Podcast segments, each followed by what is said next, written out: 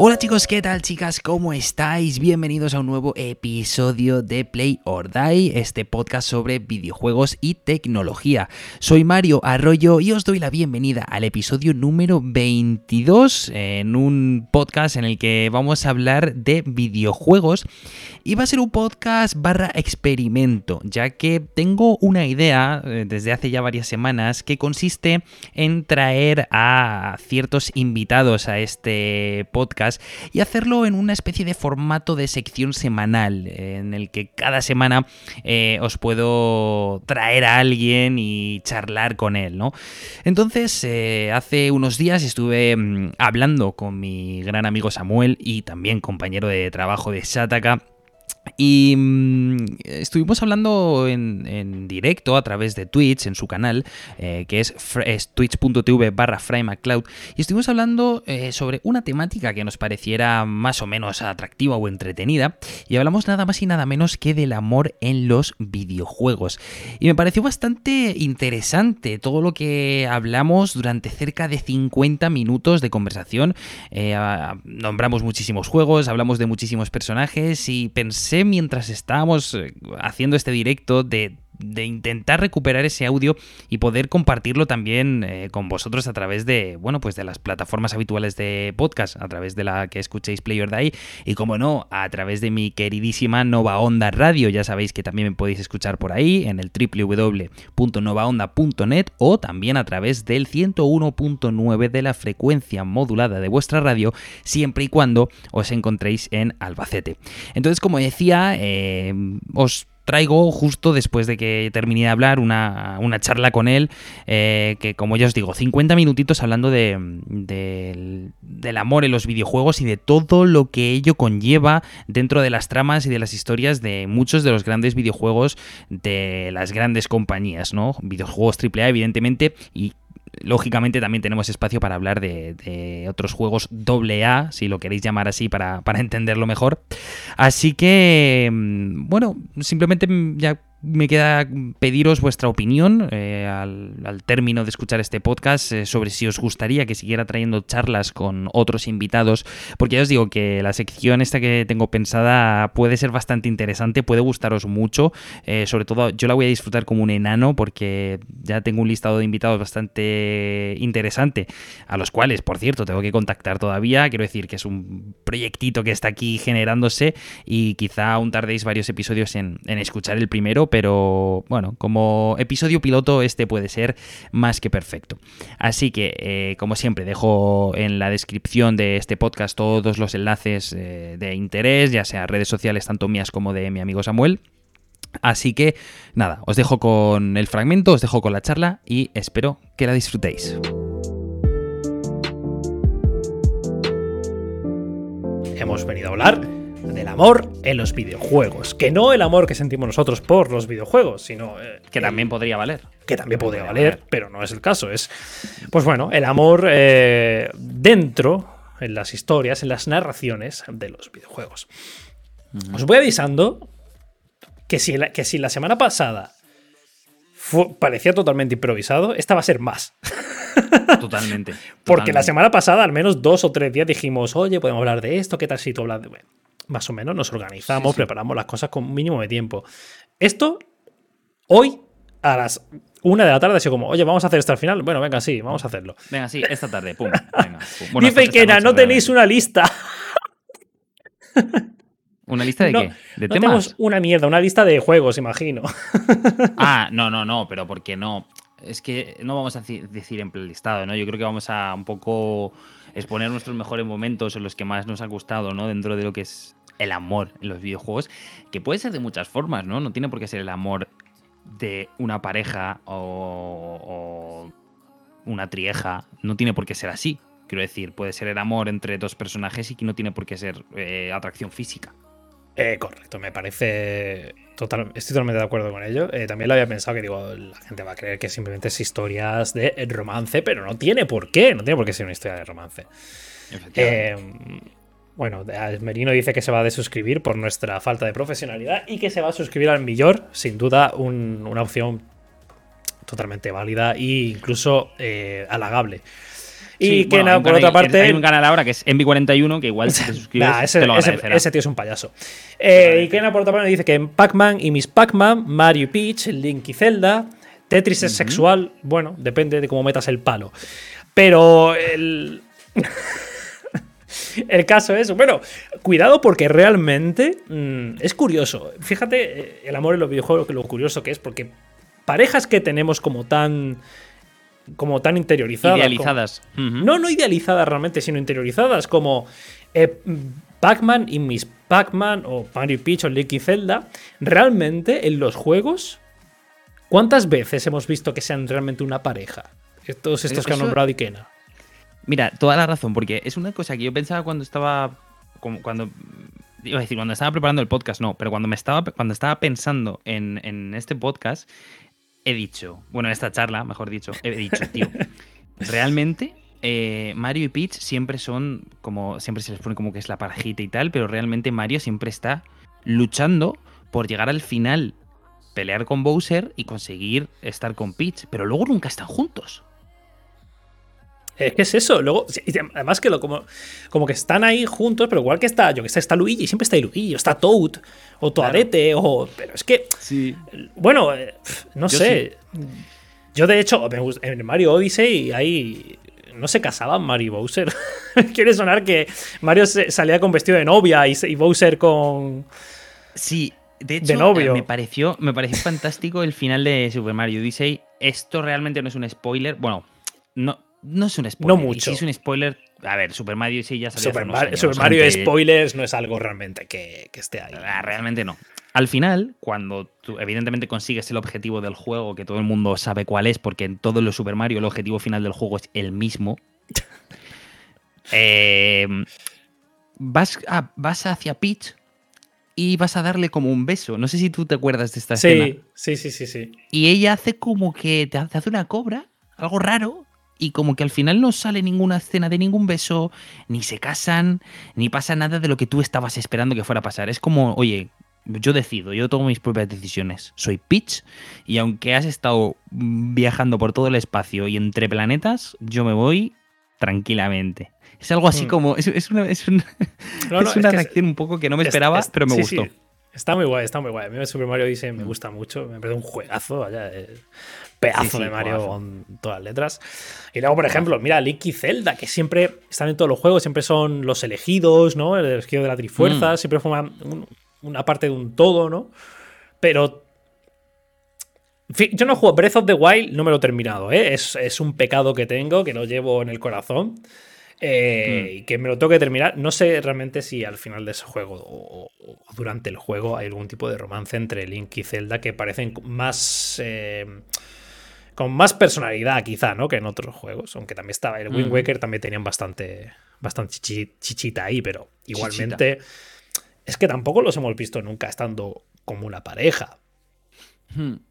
Entonces, eh, me hace, sí que me hace gracia, sí que me hace gracia eso, que al final hay muchas parejas de videojuegos que las tenemos dadas por hecho, pero simplemente por, porque es un constructo, ¿no? Al final que hemos creado nosotros. De, hay un Mario rescata a Peach y Mario rescata a Peach porque la quiere.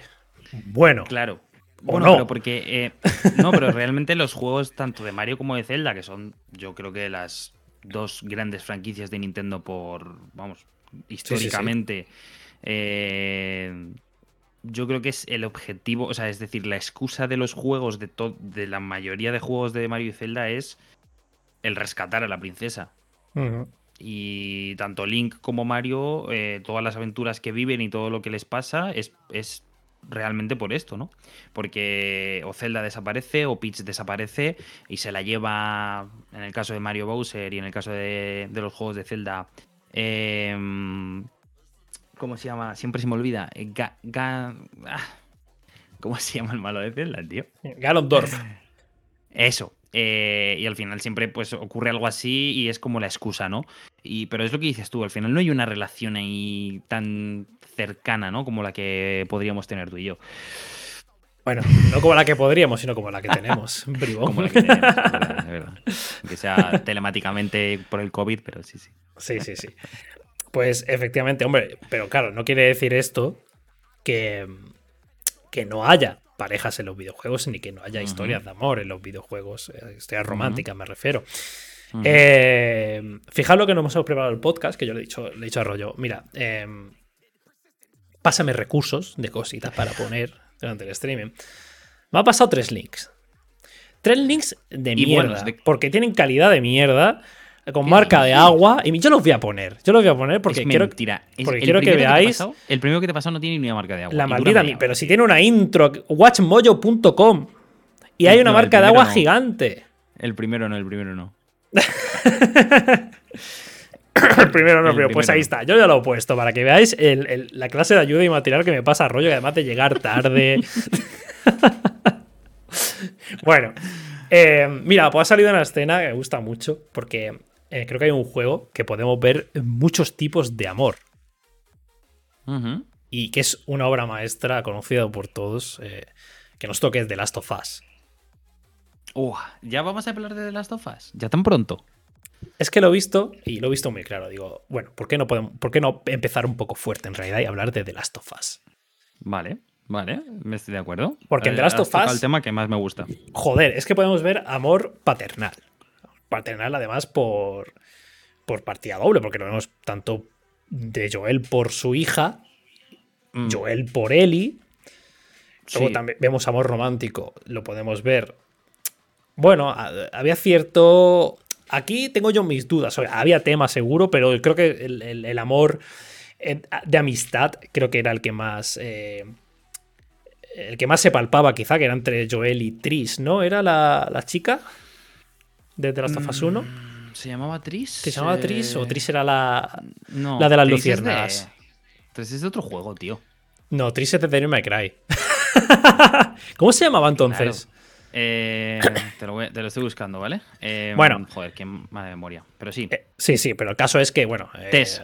Tess. Bueno, ves, tampoco iba muy Al- desencaminado. Al palo, al palo, al palo. Al palo. Eh, y también podemos ver amor romántico entre Ellie y, bueno, la chica de, de Left Behind. Y en el The. Last of Us 2, que joder, no me acuerdo ahora de los nombres. Estoy, además de que es muy tarde y llevo tres horas en streaming, ya eh, tampoco me iba a acordar porque tengo muy mala memoria. Eh, te Bueno, digo. Eh, búscalo. Bueno, estaba. Mira, Riley, Riley, que acaba de salir en el vídeo que tengo puesto. Riley, Riley, Riley que era- era la del DLC. Eso es. Y luego estaba Dina, que era la de, de Last of Us par- parte 2. Dina, eso es. Buah, que- o sea, increíble. Creo que, creo que está guay, está muy guay eh, que hablemos de The Last of Us, porque creo que trata muy bien todo, la- todo este tema de- del amor y Sí. las distintas facetas. Además, tú que sí, eres un apasionado de The Last of Us, eh, me gustaría un poco que, que contaras qué, qué opinas tú. Sí, yo creo que eh, cuando lo primero que dices de vamos a hablar de un vamos a hablar de un tema que es el amor en los videojuegos, lo primero que a mí por lo menos se me viene a la cabeza es el hecho de mm, vamos a hablar de amor romántico, amor entre una pareja, entre chico y una chica, o dos chicas, dos chicos, o heterosexual, homosexual, como tú quieras. Pero luego, eh, es lo que decíamos al principio de, de la charla, que realmente hay más tipos de amor y un ejemplo que, como tú bien has dicho, es el de The Last of Us entre Joel y Ellie, que es un amor más eh, familiar, un- un- como una especie de sentimiento de de mm, sustitución, ¿no? Porque ya sabemos lo que le ocurre a Mm. Joel al principio del primer juego, que pierde a Sara, que es su hija, y se le queda un vacío enorme dentro. Y luego, por otro lado, Ellie, que es eh, realmente huérfana, ¿no? No- Bueno, no se sabe nada de sus padres. Mm. Algo se sabe de su madre en el primer juego y demás, y que luego ella acaba con Tess. Pero ella encuentra esa figura paterna- paternal que le faltaba y Joel encuentra esa figura pues de- en su, en- como si fuera su hija en Ellie. Mm. Y yo creo que es precioso, ¿no? Y sobre todo en el primer juego se transmite muchísimo ese, ese sentimiento desencadenando el final de ese juego, que no lo voy a decir porque este sí que me parece... Sí, sí, no, todavía, eso es Eh, spoiler todavía. Me parece, me parece una falta de respeto decir cómo acaba el primer juego. Eh, pero vamos, que básicamente desencadena lo que ocurre al final Sí. en ese desenlace. Y bueno, de hecho, Y- aunque haya todos estos tipos de relaciones en, en The Last of Us, yo diría que la de Joel y Ellie es la relación más potente eh, que hay en, todo, en todos los dos juegos. Sí, sí, bueno, de hecho, eh, esa relación yo creo que era clave para la historia del segundo juego, que evidentemente tampoco voy a decir nada. Pero mm, en el segundo juego como que Naughty Dog se permite hacer muchas más... Eh, bueno, expandir un poco todo el amor ya a, niveles ya más personales, sobre todo en Ellie. Hmm. Eh, y nos muestra pues eso, cómo es su relación con Dina, cómo es su relación con eh, Jesse, que es eh, uno de los personajes secundarios que salen en el juego. Y, y, evidentemente como eso también desencadena muchas... Eh, realmente, ahora que lo estoy pensando, no lo había pensado antes, pero todo lo que ocurre en The Last of Us parte 2, muchas de las cosas que ocurren es por amor. Claro, claro. Tanto, de, un, tanto de unos como de otros, ¿eh? Sí, sí, sí. Tanto de Ellie como de Abby, como de como incluso como de Dina, ¿no? Y, es muy curioso, es muy curioso cómo lo utilizan casi como excusa para todo lo que ocurre, todos los actos y todos los acontecimientos que ocurren en ese juego. Y, yo creo que sin ese amor que estamos hablando, no, yo creo que la historia no sería tan potente como la que nos ha traído Naughty Dog, tanto en el primero como en el segundo. Más en el segundo que en el primero. Y, pero vamos, yo creo que han, sabido transmitirlo muy bien a la hora de jugarlo y, tienes una mm, complicidad con los personajes, hmm. sobre todo en el primer juego, que yo todavía no había sentido en ninguno, en ningún videojuego. Entonces yo creo que por eso es tan especial ese juego para mí, porque sinceramente, vamos, de, lo mejor que se puede jugar a día de hoy en, en una consola de desde luego, es que las relaciones interpersonales de, The Last of Us es que están muy bien escritas y, además es, curioso porque en un juego donde puede parecer que, joder, en un mundo donde se ha ido toda la mierda, donde podría ser muy fácil que la historia fuera más por el odio, que superficialmente puedes pensar que es una historia de odio. Eh, hmm. Muchas veces es al contrario, o sea, es totalmente una historia de amor. Sí. Sí y de un amor que no, que no, como no el que piensan normalmente. Es una historia de amor entre, entre un padre y su hija, realmente. Eso es. Básicamente es eso. Totalmente. Y luego, eh, hablando de, de Naughty Dog y saliendo un poco de Last of Us, eh, ha dicho Ikena, hmm. en Uncharted hay amor de hermanos y realmente sí, ¿no? Sí, eh, sí, hombre, claro. Entre Nathan y Sam, creo que es el, su hermano, ¿verdad? Eso es. que además es, es, muy curioso porque mm, los actores que hacen ambos personajes en The Last of Us son al revés. ¿Sabes? Eh, o sea, Nathan Drake es el hermano. Hace de. El actor de doblaje es el que hace el hermano de Joel. Y el que hace a Joel hace del hermano de Nathan Drake. Qué curioso, sí, sí. Sí, está, guay. aquí e, es un fact de. que, os, regalo. Bueno, sí, En, en, Uncharted al final es que Naughty Dog sabes, la verdad es que creo que sabe escribir muy bien eh, sus putos guiones de videojuegos. Y hmm. también está muy guay la historia de, Nathan y Elena, cómo se va desarrollando en, los, distintos juegos. Y también hmm. la de, fíjate que la de Sam y Nathan, aunque solo se desarrolla, si no me equivoco, en el 4, en el cuarto, sí.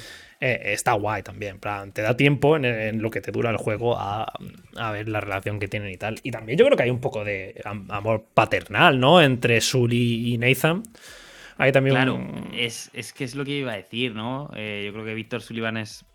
Además de que me parece un personajón increíble. Eh, entre ellos hay una conexión que se nota en todos los juegos y.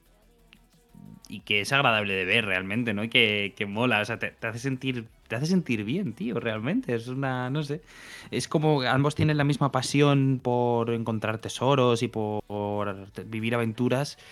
Y eso es lo que les une realmente. Entonces es hmm. otro, otro de los vehículos importantes. De hecho, ahí estamos viendo justo la imagen de, Nathan y, Elena. Bueno, lo acabamos de ver hace unos segundos. Sí, ahora, y... otro vídeo ahora. y, ya te digo, mm, también me parece que lo lleva muy bien. No creo que, o sea, creo que no al mismo nivel que, lo podemos ver en The Last of Us, pero vamos, que Naughty Dog eso lo, lo lleva muy bien. Lo, lo conduce bastante bien. Correcto, estoy bastante de acuerdo en que es complicado. Hemos empezado muy arriba, porque claro, es que Naughty Dog es muy top en, este, en esto que estamos hablando. pero mm. bueno, no quiere decir que no haya igualmente buenas historias estamos más allá de, este estudio. Mira, nos pregunta mm. Kena si en Tomb Raider hay amor, y hasta donde yo sé, ni no. O sea, que yo recuerde, ni en los antiguos ni en los nuevos hay. Hay nada. Es que realmente. Em, no, yo creo que Lara es ahí como la principal protagonista, ¿no? Tanto de los juegos clásicos como del reboot que, hizo eh, mm. Crystal Dynamics y Square Enix y demás. Eh, sí que hay algún personaje, eh, recuerdo ahora mismo este chico que le ayuda a Lara, que no recuerdo su nombre, porque en tema de nombre... ¿Es de la nueva trilogía? Sí, ahí voy con el, en el reboot. Que es que estoy hablando de eso porque es el más reciente que tengo y creo que. Claro, es que yo solo juego al primero. Sí que me gustó mucho, pero luego no juego a las secuelas. Bueno, sí, eso es. Alex Weiss es el personaje que es el como el que le ayuda un poquito a Lara y demás. No, no, es amor, yo creo que es más admiración por ella, ¿no? Eh, no llega a ser hmm. un, amor tanto como lo que estamos hablando de, de los juegos anteriores. Entonces, no, yo creo que ahí es el, si hay algo de amor ahí es el que tiene Lara por, por descubrir y por encontrarse cosas y por revivirle un poco la historia de, su padre. Y ya está. Yo creo que va por ahí. Pues yo una historia de amor que quiero revivir dentro de poco es eh, la de Final Fantasy IX con Gitan y, Daga. Eh, para los que me conozcáis, Final Fantasy IX es. Eh, mira, justo ahí que en acaba de hablar de Final Fantasy. Eh, bueno, que me Final Fantasy no es eh, mi videojuego favorito. Y ya tengo muchas eh, nubes en la cabeza de. mucha neblina de la historia y digo, ya toca rejugarlo otra vez. Pero, pero la historia de amor entre Gitan y Daga es, yo creo que probablemente de las mejores historias de amor de un Final Fantasy. Em, porque, yo qué sé, Final Fantasy VII tiene ese triángulo amoroso que realmente luego no llega a ninguna parte. Em, Final Fantasy VIII tienes Squall y Rinoa, que sí es una historia más de amor al uso, pero como Squall es un emo de mierda, tampoco hay mucho. es que es un, seco, un rancio, la verdad, Squall. Y mira que me gusta Final Fantasy VIII, ¿eh? también de mis Final Fantasy favoritos. Y, además que, he ido apreciando más con el paso del tiempo. Pero bueno, eh, si lo comparas con la del 9, que es increíble. Luego está Tidus y Yuna, que son referentes en cuanto a historia de amor de mucha gente. Pero es que mm, no me preguntes por qué, pero tengo cierta tirria a Final Fantasy X. Es que a mí, ya sabes que has entrado ahora mismo en un terreno que yo no domino, que es eh, Final Fantasy. El único que he jugado es a Final Fantasy VII Remake, en cuarentena, por cierto. Y. Mm, te acabo me gustó, bastante. No, eh, bueno, solo evidentemente la primera parte del juego, porque como ya sabéis, de la segunda no sabemos nada. Pero a 2022. Así que, sí, bueno, eso es lo que tú aventuraste el otro día por el, chat este de Telegram que tenemos. Pero eh, me gustó mucho como la relación que tiene Cloud con Tifa, que es como un. Tira y afloja, pero no, porque Cloud es un ser sin alma y sin. sin es, el, es, el, hombre de hielo, es el no siento nada, el. Pero está mucho más. Algo, en este remake, o sea, que no jugado al original, pero en el remake los personajes están mucho más claros. En, PlayStation 1 sin expresiones y solo con diálogos. Eh, no, no veías tanta personalidad en los personajes como en el remake. Y la verdad es que el trauma que lleva Cloud encima eh, es mucho más palpable en, este juego. Y a mí es algo que me gusta, una de las cosas que más me ha gustado del remake. Que se veía que, está, que, no, que no estaba bien de la chota desde el principio. Sí, ¿verdad? Que, que yo lo veía y digo, tío, eh, ¿quiere reaccionar? Le estaba diciendo Tifa no sé qué, le, o, eh, ¿cómo se llama eh, la otra chica, la de las flores? Aeris. Ah, no, eso. Le decía, yo qué sé, tío, le, le, hacía, le daba un beso, no sé qué, y él se queda como, ¿eh? Como, tío, es como macho. Puede ser todo lo, lo vergonzoso que quieras, pero macho reacciona un poquito, tío reacciona, tío. Oh, mira, era como. Mira, me ha gustado mucho lo que nos ha dicho aquí Danku91, que dice que el último God of War tiene una historia de amor paternal brutal. Y es totalmente cierto. O sea. Correcto. Eh, es que God of War. Sí, sí. God of War para mí es el juego de la generación, tío. Y Ojo. cuidado con The Last of Us 2, ¿eh? porque es que es muy brutal. este God of War que de repente venimos de una saga que es un machacabotones, que es una fantasía de poder, que es, eh, bueno, que está bien, pero está bien. O sea, es una saga que está bien. Mm. Pero este God of War es una obra maestra. Para mí es una, maldita obra maestra. sí, sí, yo estoy de acuerdo que es, yo creo que es de los juegos más redondos que nos han traído eh, la pasada generación de consolas. Total, o sea, totalmente. sin ninguna duda, y quien diga, o sea, quien, quien, quien diga lo contrario miente, miente muchísimo, ¿eh? o sea, de verdad, ¿eh? Es- además es muy, muy complicado. eh, no, no puedes decir, no te quedas a gusto diciendo, por ejemplo, en mi caso, wow, The Last of Us Parte 2 es el mejor juego de, de Mm. la generación. Uf, es que hay muchos juegos muy buenos, ¿eh? Ya. Pero muy buenos, tío. Muy Mm. buenos. Pues sí, ahí Así Danku, que- la verdad que has dado totalmente en el clavo porque no, no estaba pensando y digo, joder, es que es, es- es- esa relación, además que son prácticamente ellos dos todo el rato y ya está. Y cómo se va, cómo interactúan todo el rato. Además es que es- está muy guay hecho el tema de, por ejemplo, cuando te montas en la barca y te cuentan una historia y te bajas y dicen, bueno, continuaremos en otro momento. Y cuando te vuelves a montar en la barca, continúan desde ese mismo punto donde han dejado la historia. Que eso lo, está totalmente bebido de Naughty Dog, que, que lo hacían muy bien en, en Uncharted 4. Pero lo han implementado de puta madre. O sea, es que es, es- es brutal God of War. Si no lo habéis jugado. mm, y si, y si podéis jugarlo además en Play 5, que le han metido el parche ese del 4K de la hostia, tiene que ser una gozada. Yo lo tengo que hacer eso. Yo tengo que hacer eso que acabas de decir. Porque eh, tengo que jugar ese juego y por lo menos terminarlo. O sea que totalmente.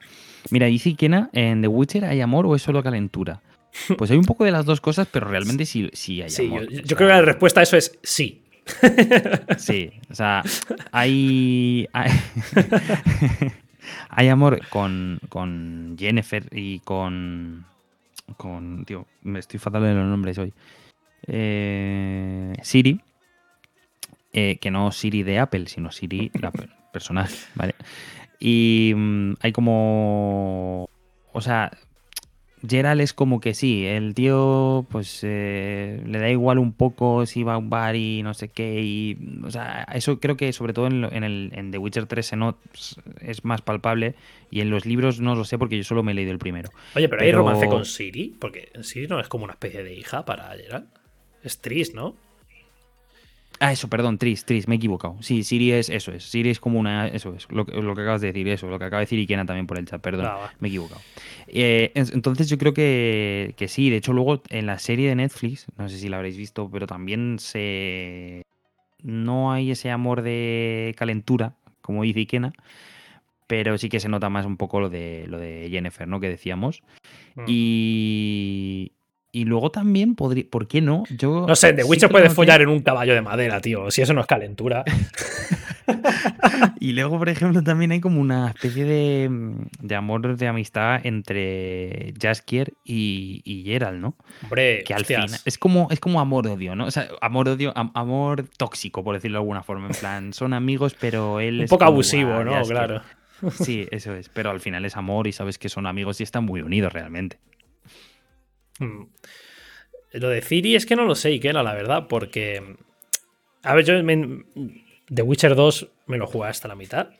The Witcher 3. mm, Es que es muy raro, porque es como un juego que digo, esto me tiene que gustar, pero luego no consigue engancharme, no, no me consigue mantener ahí. Entonces no. La serie sí que me está gustando mucho, pero el juego me cuesta muchísimo ponerme, echarle tantas horas, no sé, no me... me- al final me di cuenta que me estaba forzando a jugar y no, eso tampoco es. Así que... No, eso tampoco es. Tosa Coin, eh, Ikena, Tosa Coin to your Twitcher, que soy yo en este caso. Tosa Coin to ¿eh? your Twitcher. ¿eh? Si alguien quiere usar su, su gratuita suscripción Prime para apoyar aquí a Fred McCloud, eh, nunca está de más. Pero ya sabéis que solo con vuestra presencia ya me honráis. Si me queréis seguir lo que estáis pasando aquí por el streaming, también lo agradezco mucho. Y Sí, sí. mm, mira, está saliendo ahora en pantalla Life is Strange. ¿Tú lo has jugado? Sí, el primero. Sí, El yo también, primero. solo jugado el primero. Y a, a- pese a las críticas que, que hubo y que escuché, a mí me gustó mucho. No, muy bien, ¿eh? Muy bien, el, primero me encantó. Muy Hmm. bien. Del segundo no puedo hablar porque no he jugado. Claro, claro. Eh, pero el primero, wow, a mí me, me cautivó, me gustó mucho. eh, Sobre todo porque yo creo que era un juego diferente, ¿no? Eh, No recuerdo a cuándo salió. Eh, Bueno, ¿cuándo era, salió era, realmente en el auge, ¿no? De los juegos episódicos, cuando estaba muy Telltale haciendo cada, cada, puta, cada puta franquicia que encontraba Telltale. Que, o sea, ellos Telltale cogía Eh, y tenía 200 folios con diferentes franquicias. Las tiraba al aire y las que caían de canto, pues hacían. pues hacían un juego de ello. Porque. madre mía, lo que sacó el Telltale. Es que, por ejemplo, en 2015 eh, tuvimos juegos de la talla del primer Ori. Tuvimos. Ojo, eh, Ori, historia de amor, ¿eh? También. Sí. sí, pero luego, o sea, que tuvimos muchos juegos. creo que fue el año de. Bueno, Splatoon me sale aquí. Salió Mortal Kombat 10, salió el Battlefront, el primero. Eh, eh, Until Dawn, Super Mario Maker, o sea que uh, hubo mucho juego, hubo mucho triple A.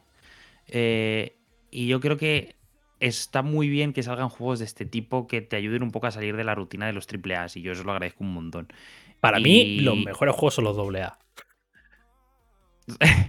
Pero porque son los que menos te esperas, tío. Y, y te sorprenden más. Se sorprende más, además, como que tienen como un foco mucho más eh, distinto y a la vez más focalizado. ¿sabes? plan. Mm. Eh, un ejemplo fácil es el, Star Wars Battlefront. El, no, Battlefront no, perdón. El, Rook Squadron. Es un juego doble A realmente, pero se nota que no tiene mucho presupuesto, que está hecho. Eh, que está hecho con cierto mimo y que está muy focalizado y lo que hace lo hace muy bien. Yo creo que eso marca un poco la como tendría que ser un poco la tendencia de los AA de. Sí. Eh, eh, como, el dicho, ¿no? Que mucho abarca, poco aprieta, pues al revés. Totalmente. Totalmente. Y. Y luego, pues eso, en, en Life is Strange yo creo que. bueno, quitando todo lo que es las mecánicas y un poco la historia, que es al final realmente es un poco. tiene mucha fantasía. Mm. la relación que nos muestran entre Max y. Y no recuerdo cómo se llamaba la otra chica.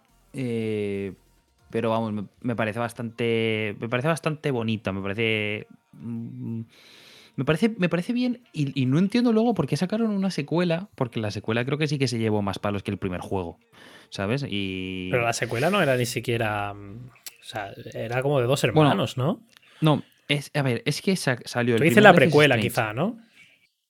Claro, eh, eh, sí, ahí iba yo. El Before the Storm, que era la precuela que contaba la historia de. Es que no recuerdo de verdad. Max y eh, Chloe. Joder. Chloe, sí. Y eso, contaba la precuela. Y luego el, el Street 2 era como, sí, la historia esta de los dos hermanos, que ese mm. sí que no lo he jugado. Entonces, no sé, ahí sí que se representa bastante bien y yo creo que es un. Es de los mejores juegos que podéis jugar si queréis una historia de amor que, que sea como un poco hilo conductor de toda la historia del videojuego. Y yo creo que está bastante chulo. Y seguro que ahora mismo está tirado de precio. Sí, sí, sí. Lo único que tiene el juego es que, a, pesar de ser un juego en el que tienes que tomar tantas decisiones eh, muy polarizadas, no, no, de, no ninguno de los dos únicos finales que tiene sientes que todas esas eh, decisiones han desembocado, en, eh, se han ramificado, han tenido realmente tantísima importancia. Es lo, es lo que también pues, se llevó algunos parillos por eso. Pero bueno, al fin, a mí me dejó satisfecho el, juego en general porque me gustó el camino. Ah, eh, hola, muy buenas, señor Garzol. Muchas gracias por pasarte por aquí. Madre mía, a tope. A tope. Eh, y no sé si tú si tienes algún juego más que decir, eh, señor Fry. Hombre, es que puedo, decir, podemos decir muchísimos juegos en realidad. O alguno que te, que te, encantase. Es que yo tengo. me gustaría hablar de dos títulos pues que no tienen una historia de amor implícita, pero creo que sí que crean un vínculo chulo con el jugador. A ver, sorpréndeme. Sería Death Stranding Cuidado, ¿eh? Ojo. Y bueno, ahora que estoy jugando al, al Demon Souls. Ojo. Voy a, hablar de, voy a hablar más de Death Stranding porque es el que me pasa entero y el que le he echado, pues eso, 40 horas. Y, yo creo que al final es, de lo que. Eh, es, el que más me ha transmitido. Es uno de los juegos que más me ha transmitido de la, de la pasada. Y en Death Stranding realmente no hay un amor eh, que sea muy importante en toda la historia. Y Kena fatal, me parece, sobre todo por Death Stranding. Los de Demon Souls, te permito que no hayas jugado a ninguno porque de verdad que es una auténtica pesadilla. Eh, entonces, hablando de, de Death Stranding, no hay ningún tipo de amor porque la soledad es absolutamente el tu acompañante principal en todo el juego, básicamente. Yo le eché 40 horas y yo creo que la soledad es todo el rato lo que está ahí siempre detrás de ti. Pero al final tú creas un vínculo con, en este caso, Sam, que es el personaje, el, que interpreta Norman Reedus y demás. Creas un vínculo, tío, que a mí, te lo juro que es como de los personajes que, a los que más cariño le tengo. Y es algo que trasciende fuera del videojuego, ¿no? Que ya no está implícito en la historia, sino que es como tuya con el personaje. O al menos es lo que a mí me ha pasado y lo que yo he sentido. Es como que estás solo todo el rato, todo el rato tienes que hacer tus misiones tú solo fuera, sin ayuda de nadie. Y es una historia que creas tú mismo. Y es algo que se puede replicar en cierta manera, salvando muchísimo las distancias, en Demon Souls, ¿no? Estás solo tú, tienes que avanzar solo tú, comerte tus problemas tú, y al final es algo que, la historia al final es entre el personaje y tú. Y yo creo que es una cosa que, que a mí me mola, tío. A mí es que creo que lo comentamos en el anterior, la anterior charla que tuvimos. A mí me mola un montón eso, tío.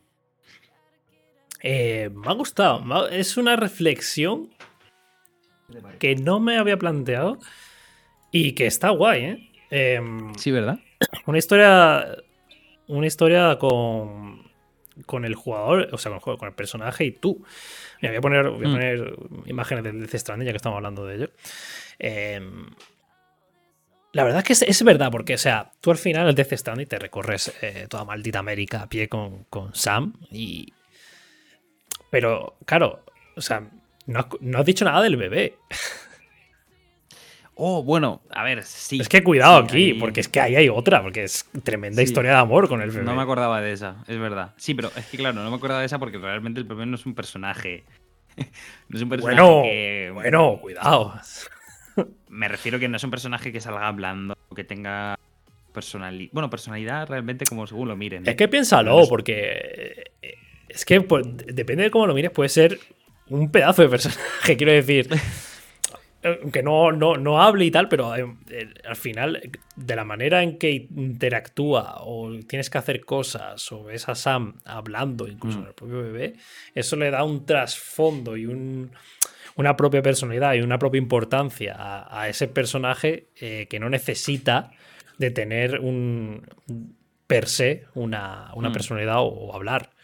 Que creo que es también lo mm. interesante de The Stranding, que al final el bebé se convierte en un en, el gran peso, ¿no? En, el gran, en la gran importancia. Un poco, eh, un poco es, por compararlo de alguna manera a, a Ellie y Joel. Eh, o sea, el, bebé es el Ellie de, de Sam.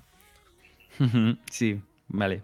Eh, sí, entiendo, entiendo que. Eh, entiendo no, es, no, es, tan explícito, pero es verdad que le puedes le puede buscar bastante significado a muchas de las cosas de esa relación. Aunque es una relación de, un, puto feto en, el pecho. Porque es que Kojima, obviamente, pues tienes que hacer estas mierdas. Como, claro, tienes que meter las bizarradas, ¿no? Las cosas raras que, que tú las ves y dices, wow. Pero no, pero yo, o sea, tienes toda la razón. La verdad que no me acordaba de lo del bebé. Pero vaya, en Demon Souls totalmente. Estoy, contigo, la verdad. Claro, es el, pero es el, no sé, yo, quizás algo es algo que solo me pasa a mí y otra gente que juega a Demon Souls no lo ve así, pero te lo juro que no me siento identificado en ningún momento con el personaje, pero sí que me gusta crear ese vínculo de decir, joder, eh, qué putada la que estás pasando y yo contigo, acompañándote toda la historia. Y tío, ahora claro, imágenes del Death Stranding, tío, qué juegazo, macho. Me gustaría rejugarlo a lo mejor dentro de un añito o así, tío, me gustaría muchísimo rejugarlo, macho. Me ah, parece un juegazo. Sí, sí. bueno, no. Me, gustó me pareció una experiencia más que un juego. Me mm. pareció. Interesante. Eh, no es un juego, tío. Es que para mí es raro, es muy raro Death Stranding. Hay que jugarlo. Así que, Kena, sí. juégalo. Por favor. Hay vida más allá de, de Kingdom Hearts. Bueno, Kingdom Hearts, hablando así, así metiéndola, metiéndola un poco eh, va a llegar a PC. Todos los juegos. Correcto, en la Epic Store. En la Epic Store. Así que hay quien los quiera disfrutar, pues ahí, ahí los tiene. Totalmente. Eh, se me puede hablar también de historia de amor de, de Kingdom Hearts, pero pasa un poco con Kingdom Hearts como pasa con, con Mario y Peach, ¿sabes? En plan. Sí. Realmente la historia de amor de Kingdom Hearts es Sora y Riku, pero es la misma relación que tienen Naruto y Sasuke. Yo lo dejo ahí. Uy, uy, uy, uy. Estamos, estamos entrando en terrenos ya que a mí. Ya sabes, ¿eh, Samuel? A mí. tenemos que poner un límite Es exactamente la misma historia. Una barrera. Ya está, yo os dejo ahí, no, no voy a desarrollar nada más, simplemente quiero soltar eso. Tú si no sueltas la otacada no eres feliz, ¿eh? Yo si en un streaming no menciono a Naruto, no es un streaming mío. y ya Yo- está. a ver, es verdad que luego Kingdom Hearts es un juego enorme, realmente, no toda la historia, son juegos muy largos, son muchos juegos que no son solo que realmente luego está el dos puntos no sé qué, tal, entonces yo creo que ahí Bueno, bueno, igual- es muy complicado. Yo no los he jugado, ¿eh? Eso sí que no los he jugado y no creo que lo haga porque es que de verdad que me parece como demasiado de ni no de nicho, sino que no, pues te sorprendería, ¿eh? Te aventurarte, sorprendería. O sea, el Kingdom, Hearts 1 es, es un juego tremendo, pero tremendamente bueno. Y Kingdom Mm. Hearts 2 también lo es. Kingdom Hearts 3 es una puta mierda pinchar un palo. Pero los 1 y el 2 eh, y los ojo, de verdad, ¿no te gustó? Es una decepción tremenda, tío. El juego en sí no está mal, pero no puedes estar esperando 10 años para eso. Uh, Yo lo cogí Mm. súper ilusionado y el juego es una, una montaña rusa eh, que empiezas aquí y vas para abajo a- a- hasta, que te, hasta que te revientas contra el suelo. sí, sí, totalmente. Mira, dice Ikena que no. Oye, Bueno, pero yo, no voy a, yo no voy, yo no voy a spoilear nada. ¿Ikena juega algún videojuego? ¿Qué te parece eso? Ikena? Igual, si juegas ¿Eh? a algo, podemos hablar de algo en este podcast.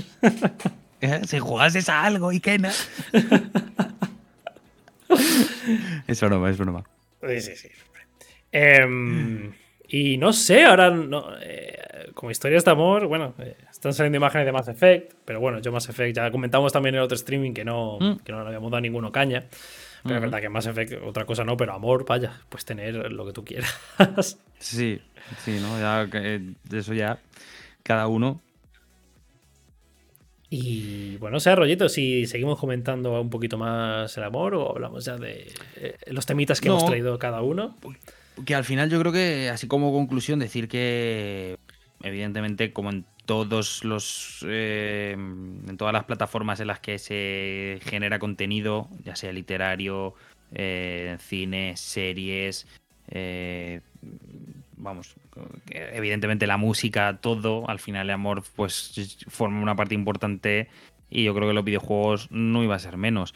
Aunque es verdad que en los videojuegos, pues sí que hay de todo tipo y de todos los géneros prácticamente habidos y por haber. Y es una cosa muy buena que, que, eh, yo creo que es por lo que nos gusta, ¿no? Que hay una grandísima variedad de, vamos, todos los videojuegos posibles. Pero sí que es verdad que en todos aquellos que tienen una historia mm, importante o, o que está muy trabajada con sus guionistas y demás, al final yo creo que el tema amor o ro- romanticismo, llamadlo como queráis, y como os hemos dicho y repetido, no tiene por qué ser solo eh, a nivel de pareja. Eh, y, o sea, todos esos juegos tienen la particularidad de ser muy buenos, porque van, saben muy bien cómo tocarla, por lo menos a mí me gustan, ¿eh? Y saben muy bien cómo tocarte la fibra y, convencer al público. Así que, oye, mm, todos los juegos que quieran tener esa excusa para seguir trayéndonos aventuras, eh, bienvenidos sean. Ya sea un Super Mario, que la excusa es han secuestrado a Peach, voy a salvarla pasándome mundo a mundo, o ya sea un Last of Us en el que la relación desencadena, bueno, la relación o el vínculo que tienen entre sí los personajes luego lleva a generar pues todo lo que ocurre en, estos juegos, ¿no? Así que yo por mí que bienvenidos sean y que sigan haciendo juegos así. Sí, yo ya, poco para terminar ya con, con el tema, me gustaría preguntar a nuestros viewers que, bueno, que para ellos cuál es eh, vuestra relación de amor, ya sea fraternal o romántica o la que queráis, pero cuál es vuestra relación favorita en un videojuego.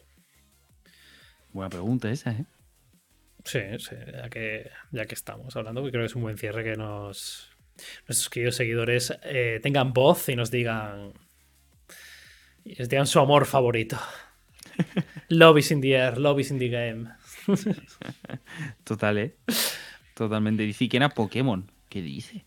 No, pero Eso lo ha dicho antes. lo ha puesto antes, ¿no? Lo ha puesto sí, antes. sí, sí, vale. sí, sí. Amor por ser el mejor. El mejor que habrá jamás. Mi favorita es la amistad de Axel y Roxas. Pues sí, eh, está. eh, de las relaciones de Kingdom Hearts puede que sea de las más chulas. eh, y de hecho se explora muy bien en, en el spin-off de DS, el 200, 350 y mierda partido entre tu puta madre. Y. Y a mí es un juego que me tocó un poquito la fibra en ese sentido de, de una, de una amistad muy bonita. Que bueno, por desgracia no acaba del todo bien. ¡Ay, mira, mira, mira! ¡Ay, sí, sí, sí! Dracuno 21, gracias. Lo tenía en la cabeza y se, me- ha ido. Final Fantasy XV, joder. Que bueno, tampoco lo has jugado a ese, ¿no, Arroyo? Mm, no. Final No, Fantasy. XV es un caso súper curioso, súper interesante. Porque, joder, es, es un juego que a, a mí, siendo de. No, no me gustó mucho como Final Fantasy, no está mal como juego. Pero es un juego que hace una cosa muy bien y es que. Y tampoco me gustó demasiado la historia, la verdad. Pero eh, lo que sí hace. hemos empezado fuerte y, y es ha que sido- es un, es un- has ido es un- bajando. Sí, sí, sí, no, pero a ver, es que es un grupo de amigos, ¿vale? Es un grupo de amigos que, mm, que hace. Es, es un road trip. El juego es un, un road trip de ese grupo de amigos en su aventura a salvar el mundo. Porque fue en el Fantasy Mm. Como hay que salvar vale. el mundo. Pero la cosa es que también tiene muy bien hecho el tema de que en todo momento esos personajes van interactuando, van hablando y vas viendo. Cómo son, cómo, cómo- qué clase de relación tienen entre ellos cómo, y cómo esa relación va evolucionando con, con- pasando el juego. Pero lo hace de una manera tan natural, porque al final son, pues eso, conversación- ton- conversaciones tontas que vas teniendo por el camino, en el coche, matando un monstruo, de repente matas un monstruo y te dice uno, vamos a hacer una foto, tal. Y son, entonces lo que hace es crearte un vínculo con esos personajes y un vínculo entre esos personajes muy sutil, que tú no te vas dando cuenta, pero va, pero va evolucionando a lo largo del juego y cuando llega el, el- final del juego, hay un momento que te mete un palo el juego. Que no te lo esperas ¿no? precisamente porque no te, has- no, no te has dado, ido dando cuenta cómo han ido calando esos personajes y todas esas conversaciones y todas esas mini aventurillas en tu cabeza. Y hay un momento, que no voy a spoilear nada porque es, es el final del juego literal. Pero hay un momento que está, eh, tú durante el juego vas acampando, ¿no? Eh, vas acampando para, pues, para descansar, para que pases al día siguiente, Sí. para comer, lo que sea. Ujú. Durante el juego tú acampas muchísimo. Pues en el final del juego, en el momento que, que acampas y están Vale. los personajes hablando. Joder, hay una frase, hay una en, en esa conversación, una frase y la conversación en general, Sí. A puta lágrima viva me tuvo el juego. Ojo, ¿eh? A puta lágrima viva. O sea, yo no fui capaz de contenerme. la- y, y te estoy hablando de un juego que no me, que no me gustó tanto. En plan, que, que le veía puntos flojos por todas partes, que está un poco desilusionado porque lo esperé mucho tiempo, Final Fantasy, no sé qué. Pero justo en ese Mm. momento, tío, es que dijo, qué, qué cabrones. Me, acabáis de apuñalar el pecho, tío. Y de Sí, hecho, bueno, que al final guardo un son recuerdo momentos que- eso. Son, son momentos que, mm, que a lo mejor pues te pillan en un momento pues, diferente o, o que te bueno que, que saben cómo tocarte la fibra de una manera que te, que te afectan más que, que en otras ocasiones, ¿no? Y, ah, y tengo que decir que eso a mí nunca me ha pasado con un videojuego, ¿eh? No tanto, o sea, en películas sí que me ha pasado más. Y de hecho la más reciente así que me haya hecho llorar ha sido Soul, de, que está en Disney Plus. Buenísimo. Si no la habéis visto, vedla. Y, pero con videojuegos, tío, ahora que lo has dicho, no me ha pasado. Y qué Pues, curioso. Sí, a ver, yo eh, rec- recordar, a lo mejor he llorado con alguno más, pero es curioso que con dos que me acuerdo de que he llorado eh, como un chavalito, eh, con Final Fantasy XV, con eso que acabo de decir, esa escena, y con, y con el final de Crisis Core, de Final Fantasy VII Crisis Core, que es algo que tú si sigues jugando a, a los remakes del 7 Lo haré, lo haré. Y que eh, si tú has jugado al original, y Crisis Core salió después y es una precuela. Tú sabes perfectamente cómo acaba el juego, porque has jugado al original. Sabes perfectamente lo que pasa al final del juego. Lo sabes, te lo esperas. Y aún así, Claro. ¡qué hostia te mete! Me cago en todo. Por cierto, Pero- eh, eh, he, dicho, he, he dicho que no he llorado con ningún videojuego y es mentira. Eh, me acabo de acordar de uno que no es de amor al uso, pero es el Valiant Hearts. Ay, lo tengo a la mitad, tío. Buah. Guau, tío, pues es un juego que yo recuerdo que jugué en una época en la que no solía, no me apetecía jugar a nada. Y un día lo vi y dije, bueno, me apetecía jugar algo así diferente, indie y tal, plataformas. Y es el único juego con el que he llorado. Eh, por, se nota el mimo con el que está hecho ese juego, cómo los desarrolladores han tratado ese juego. Cada detalle está lleno de detalles ese juego. Y hay una parte, no recuerdo exactamente por qué, pero hay una parte que, a mí me, me, hizo llorar. Y es el único juego con el que he llorado. Nunca, nunca más he, vuelto a llorar. No lo digo en plan machito, sino que en plan no lo han conseguido. Mm. Y yo realmente el bus, yo soy muy sensible y soy de la lágrima fácil. Eh, sobre todo en las películas, en, la de Soul ya ves. Soul, te juro que fue a acabar y yo llorando como una mata y, y eso, solo me ha pasado con Valiant Hearts, que por cierto, si no habéis jugado también, jugadlo. Porque de verdad, joyita. Estoy de acuerdo. Y, eh, es que, joder, me, me he ido un poco con lo de la escena esa del Final Fantasy, pero un poco también a lo que iba del Final Fantasy XV, que es un caso curioso porque eh, todo el mundo decía, al final, eh, es lo que eh, fácil pensarlo, en plan, mira, es, los cuatro chavales estos son todos gays, ¿sabes? eso es una boy band, son todos gays, tal.